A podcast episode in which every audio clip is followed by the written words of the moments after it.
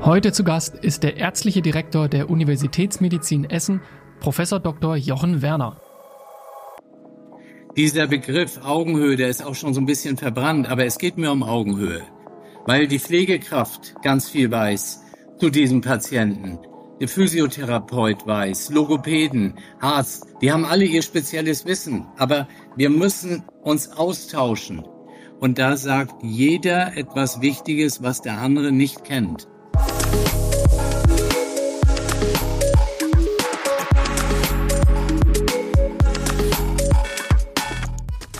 Willkommen zur siebten Episode von Nilpferdgeflüster.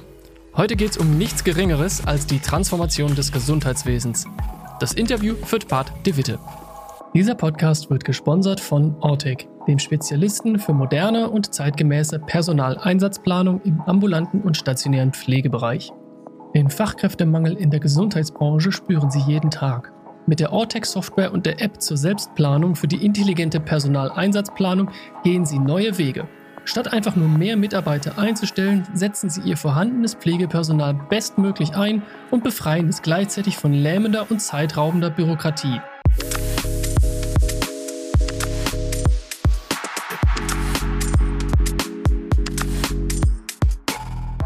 Der Name der App verrät es schon. Damit planen ihre Mitarbeiter ihre Schichten selbst. Und zwar so, dass am Ende alles passt. Gleichzeitig motivieren sie ihr Personal durch verbesserte Planungsqualität und eine faire, flexible Diensteinteilung. Das Ergebnis? Eine erhöhte Produktivität und zufriedenere Mitarbeiter. Und wenn es wieder einmal schnell gehen muss, Dienstplanänderungen sind auch in letzter Sekunde mit wenigen Klicks möglich. Mit Ortec verplanen Sie die richtigen Mitarbeiter zur richtigen Zeit am richtigen Ort. Probieren Sie es aus. Mehr Informationen finden Sie auf www.ortec-personaleinsatzplanung.de. Das ist www.ortec-personaleinsatzplanung.de oder unter dem Link in den Show Notes. Hallo Jochen, das freut mich sehr, dass du hier unsere nächste Gast bist bei Nilpferdgeflüster. Wir kennen uns schon ein paar Jahre und ich schätze dich sehr als Innovator, als Mensch und ich freue mich auch sehr, Dementsprechend, dass wir über ein Thema sprechen können, was sehr viel mit Menschen zu tun hat, aber auch in diesem Bereich mit Gesundheitsversorgung. Und die erste Frage, die ich immer stelle an meine Gäste ist, wer bist du? Ja, lieber Bart, ich bin 64 Jahre alt, in Flensburg geboren, Mutter Dänen, Vater Norddeutscher, Hamburger.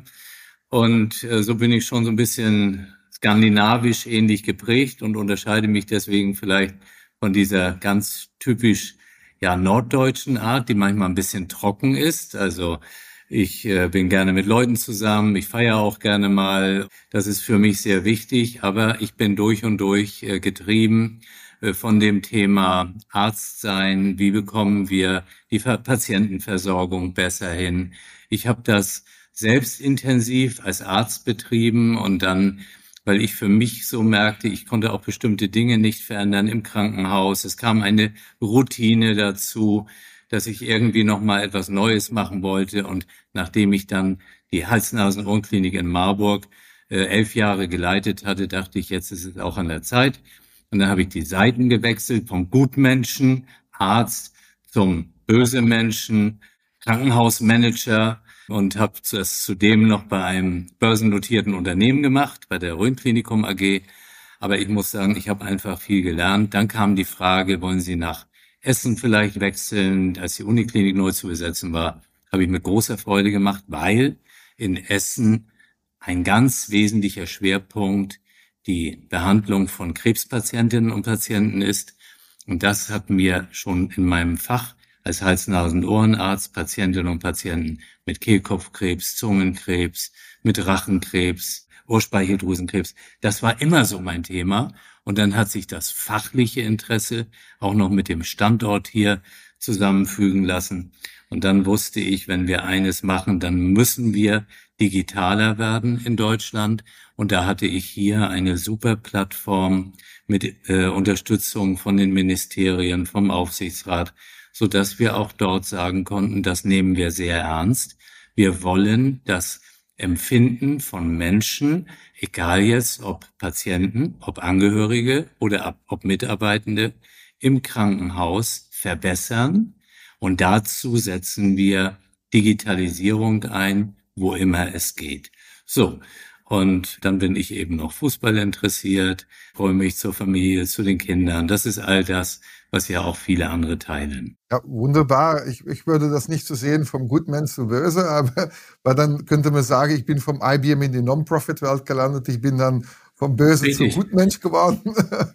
Dein Name verbindet, du hast es schon angedeutet, dein Name verbindet man oft auch mit das Konzept, was, was du nennst in deinem Buch Smart Hospitals. Also wenn ich Smart Hospital äh, höre, dann denke ich immer an Essen und dann denke ich immer an Joche. Könntest du unsere Zuhörer ein bisschen näher erklären, was ist dann ein Smart Hospital und äh, wie setzt dann auch, äh, wie setzt dann die Universität Medizin Essen das auch um? Genau, Smart Hospital ist natürlich ein großer Begriff. Das ist eigentlich ein Krankenhaus, in Klammern, im Grunde spreche ich aber vom Gesundheitswesen, Klammer zu, in dem die Menschen besonders in den Mittelpunkt kommen. Das ist das Wichtige, dass wir einfach den Fokus mehr auf die Menschen setzen. Und wenn man ehrlich ist, wenn man selbst schon mal im Krankenhaus war oder Verwandte oder wenn Freunde da waren, alle haben irgendwie ihre Geschichten und bei allen funktionierte immer irgendwas nicht. Man hat einen ganz hohen Anspruch. Und jeder kann sich dazu äußern. Mit Kritik ist man ganz schnell. Und da ist wieder mein Bogen zum Fußball. Wenn ich da auf der Tribüne sitze, dann sage ich auch ganz schlecht gespielt. Der Trainer, der kann auch nichts. Aber es nützt ja nichts. Man muss ja trotzdem daran arbeiten. Das bedeutet aber im Krankenhaus, wie wir in der Essener Universitätsmedizin, wir haben 11.000 Mitarbeitende und das ist dann 11.000 mal der Faktor Mensch. Und da gibt es so viele individuelle Themen, wo man sagt, Vielleicht können wir ein paar von diesen individuellen Themen von Tagesform und was alles ist, etwas durch Digitalisierung ausgleichen, was in gar keiner Weise bedeutet, wir wollen den Menschen ersetzen, wir möchten ihn entlasten. Das ist das Wichtige. Und das gehört dann auch ins Smart Hospital. Und das hat natürlich ganz viel mit smarten Abläufen zu tun, mit smarten Prozessen, und da geht es damit los, dass man erstmal anruft, dass man jemanden im Krankenhaus wirklich erreicht und nicht nur das Freizeichen. Und wenn man denn jemanden erreicht hat, dass es vielleicht auch noch freundlich ist, dass dann der Termin vereinbart wird oder der Termin ist schon online gebucht. Und wenn er abgesagt werden muss, wird der Patient informiert. Und wie geht's dann weiter? Wie verläuft man sich nicht im Krankenhaus? Und da sind so viele Dinge. Warum wartet man immer im Krankenhaus? Ja, äh, der Patient kann schon warten. Was macht er sonst? Ja, aber so wartet der voller Ängste irgendwo auf dem Flur, vielleicht noch äh, in so einem zugigen Flur. Und das geht alles nicht. Und das bedeutet am Schluss, dass jemand, der vielleicht eine exzellente Leberchirurgie hatte, die vielleicht an ganz wenigen Stellen in Deutschland nur vollzogen werden kann, der geht nicht mit dem Erlebnis nach Hause, dass er sagt, das ist super operiert worden, ich bin so froh, dass das mir besser geht. Und äh, nein, es geht ganz oft in, was hat alles nicht funktioniert? Und dann hat die Reinigungskraft den falschen Wischlappen genommen und man findet immer Probleme. Und deswegen möchte ich, dass wir alle dran arbeiten, dass wir jeden in die Verantwortung nehmen. Wir haben so tolle Menschen, die bei uns arbeiten. Wir haben Ehrenamtliche, die hier arbeiten. Und wir haben natürlich ein Riesenthema, das dich auch sehr beschäftigt. Da geht es rund um die Pflege. Aber auch Pflege muss man entlasten. Warum muss eine Pflegekraft jedes Mal, wenn irgendwo dieser Lichtalarm ist mit Geräuschalarm, dahin rennen? Warum kann es nicht auf dem Handy erscheinen in äh, ich möchte einen Tee oder mir äh, geht es schlecht, ich habe Luftnot, dann weiß ich doch, zu dem mit Luftnot muss ich jetzt hinlaufen. Aber wenn ich gar nicht weiß, warum die klingeln, dann ist es so, renne ich überall hin. Und man hat immer Angst, dass man was versäumt. Also wir können noch so viel machen. Und wenn wir das hinbekämen, dann ist das smart.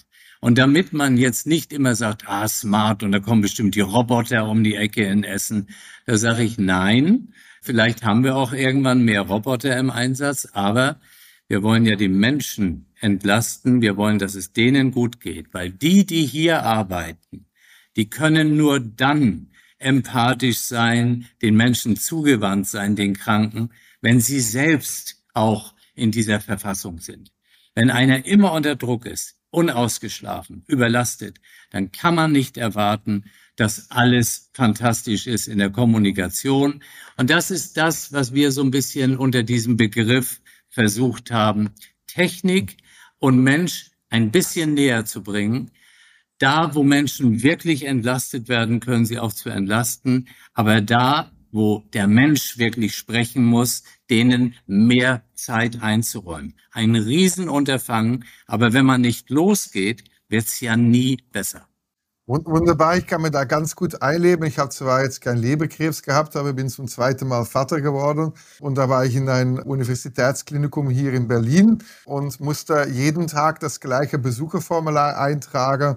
Äh, wenn ich auf die Station gekommen bin, musste ich auf eine Klingel drucken. Da musste jemand persönlich die Tür öffnen. Man konnte das nicht auf dem Handy sehen und dann mal schauen. Da, da war so viel Ineffizienz vorhanden und nichts von dem, was ich erlebt habe, war digital. Ich habe auch die Geburt von meiner Tochter verpasst, weil der Pförtner in das SAP-System dann äh, meine, meine Daten suchen musste und dann das dann fünf Minuten im Gesamt gedauert hat und die fünf Minuten war gerade dann die Geburtszeit. Und ich hatte mir dann sehr stark gewünscht, äh, mit einer schönen Erfahrung rauszugehen, aber das hat mir dann geärgert, wie, wie du sagst, meine ich. Das, was man dann erinnert, ist dann genau diese negative Erlebnis. Und da habe ich die Diskrepanz nicht verstanden, weil dieses Klinikum dann doch sehr stark wirbt, dass sie digital sind. Aber ich habe von dieser Digitalisierung nichts gesehen als Patient oder als äh, Beteiligte in dem Sinne. Aber ein Ding, was ich schon gesehen habe, war, war Pflegekräfte, die sich dauerhaft eingesetzt haben, die ähm, sehr stark unter, ich weiß nicht, Druck gestanden sind, aber dann doch mit sehr vielen Aufgaben äh, betätigt waren, muss ich sagen. Die, die haben dann, ich lag dann beim ersten Geburt auf einem Familienzimmer, äh, die haben, diese, diese menschliche Kommunikation war da schon sehr toll. Also diese menschliche Interaktion, aber die Prozessen waren absolut äh, verbesserungsfähig in dem Sinne.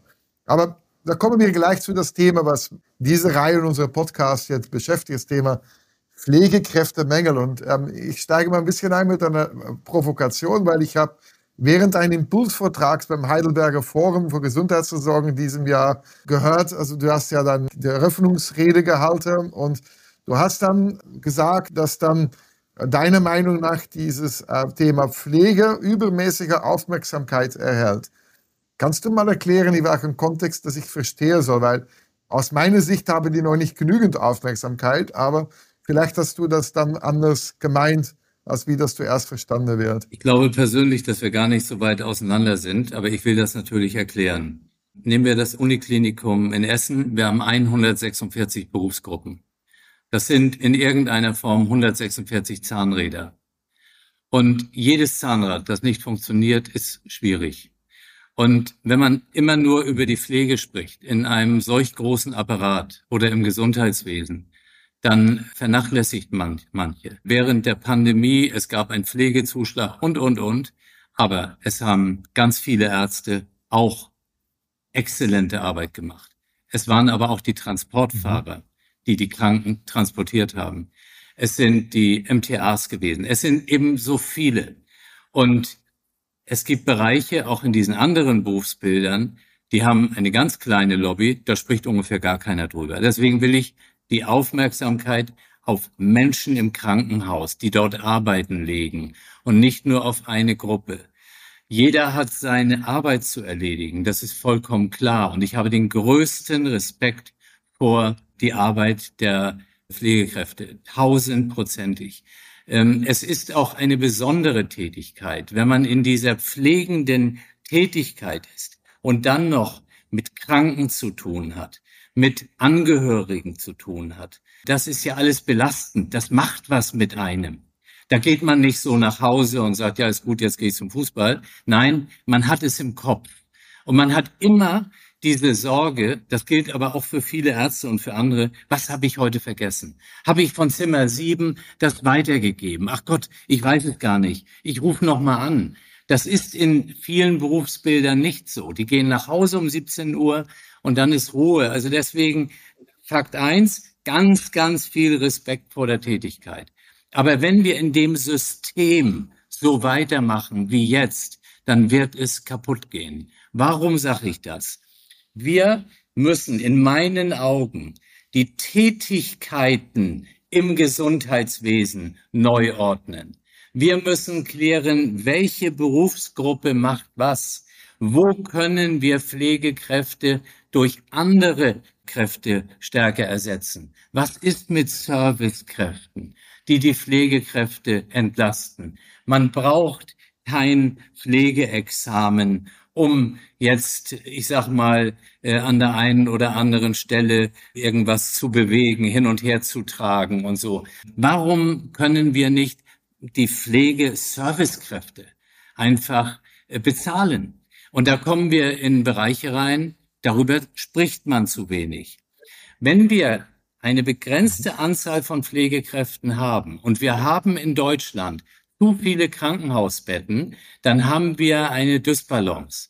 Und da werbe ich eben auch für, nicht, dass man überall Krankenhäuser schließt, aber dass man sich in einem Gesamtkonzept, und für mich ist wichtig, dass man ein Konzept hat, dass man sagt, in diesem Konzept bedeutet es, wir schließen an manchen Stellen. Wir müssen uns aber auch um die Alten kümmern. Vielleicht können wir aber auch ein Krankenhaus nutzen, um daraus etwas für die Alten und Pflegenden, zu Pflegenden äh, zu machen. Also ich möchte nur nicht, dass wenn man heute Pflege sagt, ich erinnere da sehr schön eine Fernsehsendung, da hatte eine Pflegekraft gesagt, äh, dass sie viel arbeitet, was unbenommen ist, was unbenommen ist. Aber man braucht dann keinen Szenenapplaus dafür weil ich sofort sage, da sind auch andere in diesem Bereich, die eben auch sehr viel arbeiten.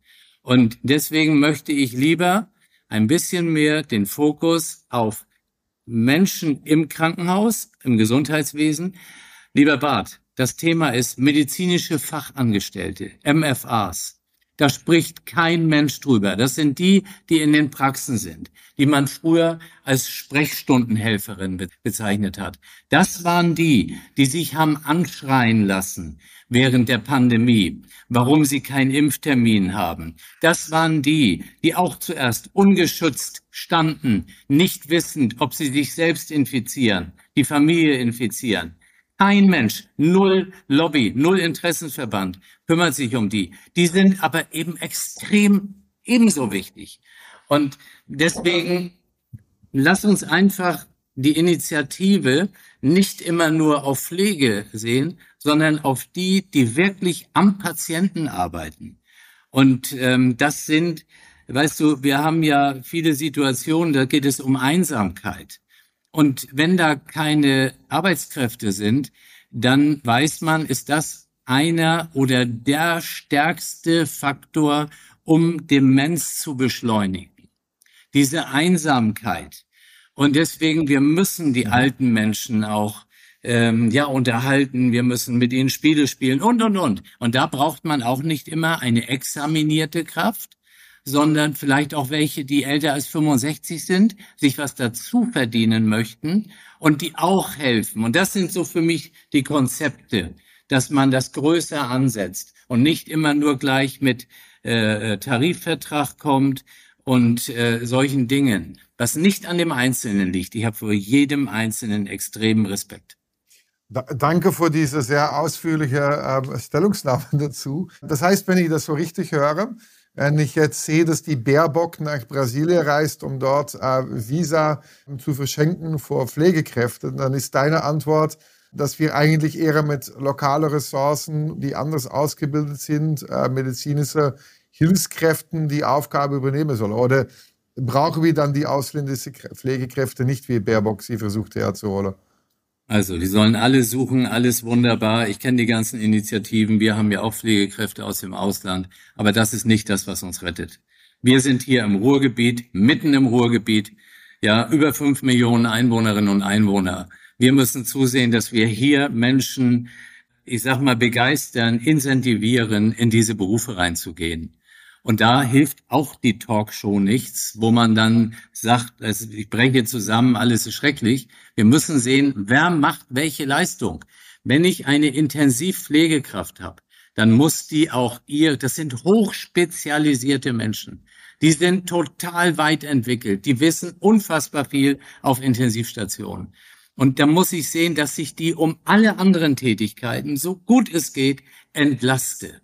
Und für diese Entlastung, Da brauchen wir Menschen, die bezahlt werden. Und da ist im Moment der politische Dissens, sollen die wirklich bezahlt werden? Wenn die nicht bezahlt werden, was sich jetzt abzeichnet über die nächsten Jahre, die brauchen eine Ausbildung. Wenn die keine Ausbildung haben, und viele von den hier Tätigen in dem Bereich haben keine Ausbildung, aber wir wissen doch, dass eine 58-jährige Person jetzt nicht noch eine einjährige Ausbildung macht. Die ist aber erfahren, die arbeitet lange Zeit in einem Servicebereich und die ist nett zu den Menschen. Die müssen wir behalten. Aber über diesen deutschen Bürokratismus werden wir die rausbringen aus dem Krankenhaus. Und genau das ist der Punkt. Und da brauche ich keine aus dem Ausland, die vielleicht mittelmäßig oder kaum Deutsch spricht, trotz aller Goethe-Zertifikate. Ja, ich brauche jemanden mit Herz, der sich hier um Menschen kümmert. Und das ist genau der Schalter. Menschen ins Krankenhaus bringen, die helfen. Wie, ich verstehe dich völlig und ja, danke auch wieder für diese klaren Worte. Die Frage, die ich noch stelle, du, also du, du hast ja gesagt, die Fachkräfte sollen wir ja entlasten und man soll dann auch die Aufgaben neu verteilen. Wie stehst du zu das Thema in dem Sinne, die Pflegekräfte, sollen die dann eigenständiger auch Aufgaben übernehmen können, sollen die sich professionalisieren? Wie, was passiert dann, wenn man die entlastet mit die Pflegekräfte an sich? Absolut. Also die fachlich. Es ist ja ganz wichtig, da ähm, ist jetzt jemand, hat die Ausbildung durchlaufen, arbeitet als Pflegekraft bei uns, hat meinetwegen fünf, sechs Jahre Tätigkeit. Dann muss man ja auch sehen, wie ist ihre individualisierte weiter, äh, weitere Entwicklungsmöglichkeit. Kann vielleicht eine Spezialisierung machen, kann vielleicht auch irgendein Bachelorstudium machen oder wie bekommt man das berufsbegleitend hin? Das ist eine Gruppe, die sich also so über Studien weiterentwickelt, eine andere über Spezialisierung. Aber es gibt auch welche, die sagen, nein, ich bin total zufrieden, ich will jetzt kein Studium machen, ich möchte hier nur arbeiten und mein Wissen rüberbringen. Und deswegen sage ich, all diese sind super wertvoll. Mit von Jahr zu Jahr wächst das Wissen. Wenn wir da welche verlieren, und wir verlieren viel zu viele, die 42 Jahre alt ist, weil die in einen anderen Beruf geht, weil die es vielleicht auch körperlich nicht mehr kann, das wird eben nicht durch die 24-Jährige aufgefangen, weil da diese ganzen Jahre Erfahrung weg sind. Und Medizin ist auch eine Erfahrungswissenschaft. Und wir werden ja erleben, du bist absoluter Profi auf dem Gebiet, wie künstliche Intelligenz uns helfen wird, uns unterstützen wird äh, in der Früherkennung, in der Prädiktion. Aber am Schluss brauchen wir diese Nähe zu Menschen. So, das ist das eine. Und ich glaube, daran will kein Mensch was ändern. Aber kann es sein in einem Krankenhaus? Weil in irgendeiner Tätigkeitsbeschreibung drinsteht, dass die Pflegekraft kein Blut abnehmen darf. So, jetzt die Patientin äh, Hanna Müller soll entlassen werden um 10.30 Uhr. Mit Mühe ist der Entlassungsbrief geschrieben, aber eigentlich muss doch noch mal eine Blutkontrolle passieren. Es kommt der Hinweis, ja, es kommt nachher Dr. Schulze, aber der ist im Moment noch im OP, dann geht er noch einmal in die Ambulanz und dann nimmt er Blut ab. Da sage ich mir, das System ist doch vollkommen irre. Es gibt äh, natürlich Tätigkeitsbereiche, die von anderen Professionen übernommen werden können. Wenn wir in andere Länder gehen, sehen wir auch, dass das möglich ist. Wenn ich in Deutschland sehe, wie schwer sich Deutschland tut, Physician Assistants einzustellen, Arztassistenten, die können die Ärzte äh, wirklich entlasten. Aber es gibt auch Ärzte, die wollen das nicht. Die fühlen sich irgendwie gefährdet, wenn jetzt noch die Arztassistenten kommen. Nein, sag ich, die entlasten und die fokussieren die ärztliche Tätigkeit auf das, was unbedingt der Arzt machen soll, der sechs Jahre studiert hat und fünf Jahre Facharzt wurde. Also wir müssen mal wegkommen von den Berufsfeldbeschreibungen, die 1990 noch relevant waren. Und jetzt kommen wir und bewegen uns langsam auf 2030 mit einer total digitalen Möglichkeit, die aber sich nirgendwo wiederfindet. Also müssen wir auch da ansetzen und sagen, was können wir denn tun? Und dann gibt es welche, die wollen gerne mehr machen. Die muss man eben qualifizieren. Andere sagen, so wie es ist, ist es gut. Aber wichtig ist, dass all diese, was die auch immer machen wollen, dass die im Krankenhaus bleiben und nicht sagen, ich kann es nicht mehr aushalten, ich gehe weg, weil das kriegen wir nicht kompensiert und auch mit keinem äh, von woanders. Es gibt ja die Nurse Practitioners in Amerika, die ja äh, sogenannte Minute Clinics, Convenience Clinics aufbauen und eigenständig 250 standardisierte diagnostische Verfahren durchführen können, auch verschreiben dürfen für ba sogenannte Bagatellkrankheiten. Also ich bin, ich habe verstanden, du unterstützt ja auch solche Initiativen und ich glaube, mit die KI, die dann kommt, äh, wenn die dann zertifiziert, klinisch validiert ist, dann denke ich mir auch, da müssen wir uns die Frage stellen, kann man dann auch die Pflegekräfte die KI benutzen lassen, um solche Bagatellkrankheiten zu diagnostizieren lassen. Da kommt man in diese ganze Diskussion von Besitzstandswahrung rein. Und ich sage immer, dass in Deutschland, wenn man die Gesundheitspolitik auf die Musikindustrie übertragen hätte, hätte man in Deutschland wahrscheinlich verboten, dass die MP3s außerhalb vom Plattenladen verkauft werden konnten. Und dann wäre wir zum Plattenladen gegangen, um ein MP3-File äh, mitzunehmen nach Hause, weil nur der Plattenladen die, MP3, die Musik verkaufen darf. Und ich glaube, da, da bin ich absolut einer Meinung, es braucht viel mehr Freiraum. Und das heißt dann auch, dass die Pflegekräfte diese Perspektive brauchen, weil ich glaube, rund um Deutschland, und ich kenne das aus aller Länder, ist die Pflege schon professionalisiert und akademisiert und habe die Pfade, wo dann quasi diesen Beruf attraktiver wird, indem dass man Karrierechance hat, weil man dann vielleicht gemeinsam mit das Uniklinum Esse ein Smart Practice oder Smart Kiosk aufbauen kann und wo die eigenständig in einem Franchise-Modell so etwas aufbauen kann. Diese Freiheit braucht es doch. Oder sehe ich das zu radikal und bin ich da zu naiv in dem Sinne? In meinen Augen bist du hundertprozentig richtig. Und wir müssen doch einfach mal begreifen, auch als Ärzte, ja, deswegen äh, spreche ich darüber, weil ich ja selbst dazugehöre. Wir, wir starteten mit diesem Medizinstudium, haben dann die Facharztweiterbildung gemacht, aber das haben wir alles im Grunde in einem Tunnel gemacht. Da ist man irgendwo, geht man in diesen Tunnel rein und dann kommt man irgendwann raus. So ein Zwischenlicht kommt da mal, wenn man äh, das Examen hat, aber dann Zwischenendlicht die Sonne, wenn man äh, Facharzt ist. So. Und auf der ganzen Zeit hast du alle anderen Berufsgruppen völlig ausgegliedert. Als wüssten die nichts. Jetzt ist das Beispiel der Physiotherapeut. Der Physiotherapeut hat meinetwegen acht Behandlungseinheiten, jeweils 20, 30 Minuten. Er fährt unfassbar viel über den Patienten, hat diese ganze Haptik, verspürt, wo sind Probleme, hat eine, ein großes Wissen über den Bewegungsapparat, wenn der Mensch, der Patient bei dem Physiotherapeuten aus der Praxis rausgeht nach der achten Behandlung, ist das sämtliche Wissen ist weg. Die Kommunikation zwischen Arzt und Physiotherapeut, ich würde sagen, nicht immer optimal. Und damit kommt einer so wie so ein Dienstleistungsthema, schicke ich dahin, geht's Ihnen besser? Ja. Aber es hat mit Prävention null zu tun. Wie können wir es vermeiden nächstes Mal? Weil es gar nicht äh, in die Köpfe der Ärzte kommt. Und da brauchen wir eine Durchlässigkeit. Es kann nicht sein, dass Pflege für sich ist. Ich habe ja den Auswuchs erlebt, als es irgendwann während meiner Zeit, als ich noch tätig war, die Idee kam, man macht eine Arztvisite und eine Pflegevisite. Das, das mag alles gut sein für die einzelne Situation. Aber ganz wichtig ist, dass es eine Visite gibt, wo alle zusammenkommen. Ob die jetzt im Krankenzimmer immer stehen müssen, aber dann sitzen die eben im Stationszimmer. Man muss sich austauschen und man muss voneinander lernen. Und die Pflegenden, die wissen so viel, die wissen, wie geht's dem Patienten. Das sehe ich nirgendwo, das sehe ich nicht alles äh, in einer Datenbank. Ich brauche diese Rückmeldung.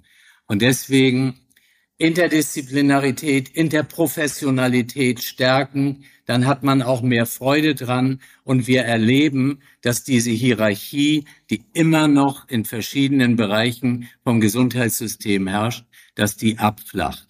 Und erst wenn die abflacht, dann werden wir sagen, jetzt bringt's auch Spaß, ich gehe gerne zur Arbeit. Wenn man nicht gerne zur Arbeit geht, das ist das Alarmsignal schlechthin. Ich sehe das noch nicht so mit Hierarchie. Also ja, kulturell vielleicht schon, aber organisatorisch ist für mich das Gesundheitssystem noch immer wie Game of Thrones.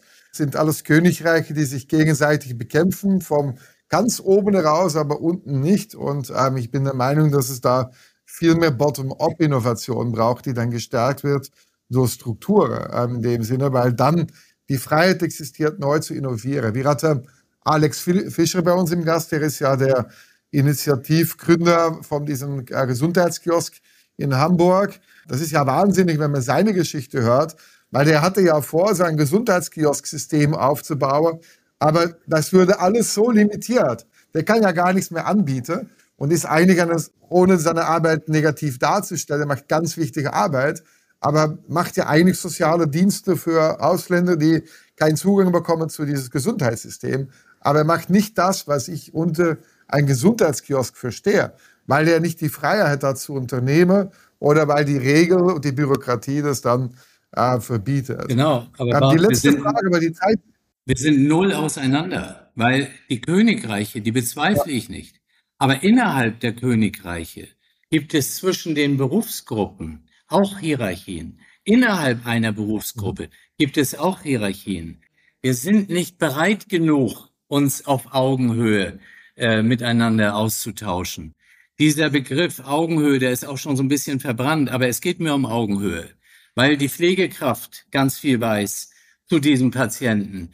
Der Physiotherapeut weiß, Logopäden, Arzt, die haben alle ihr spezielles Wissen, aber wir müssen uns austauschen. Und da sagt jeder etwas Wichtiges, was der andere nicht kennt. Das ist für mich die, die Kultur.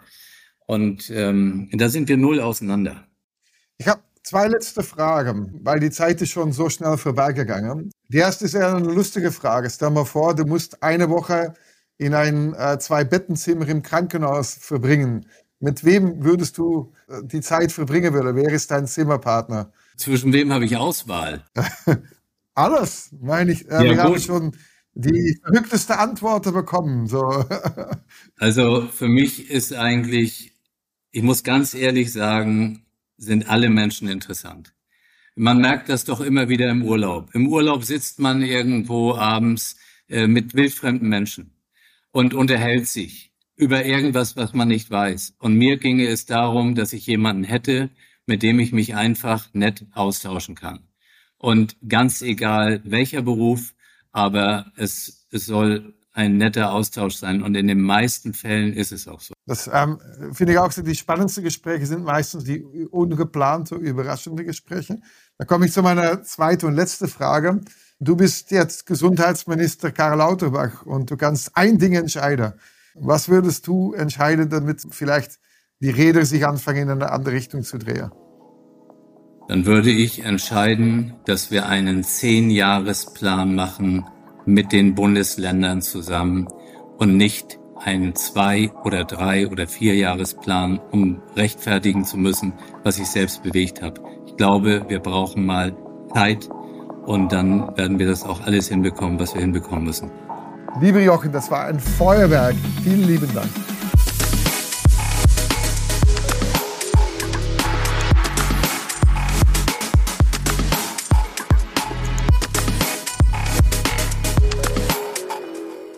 Wir bedanken uns sehr herzlich fürs Zuhören. Wenn euch der Podcast gefällt, dann abonniert uns gerne in einer Podcast-App eurer Wahl. Für Fragen oder Themenwünsche schreibt uns gerne eine Mail an nilpferd.hippoai.org. Ihr hört Nilpferdgeflüster, ein Podcast der Hippo AI Foundation.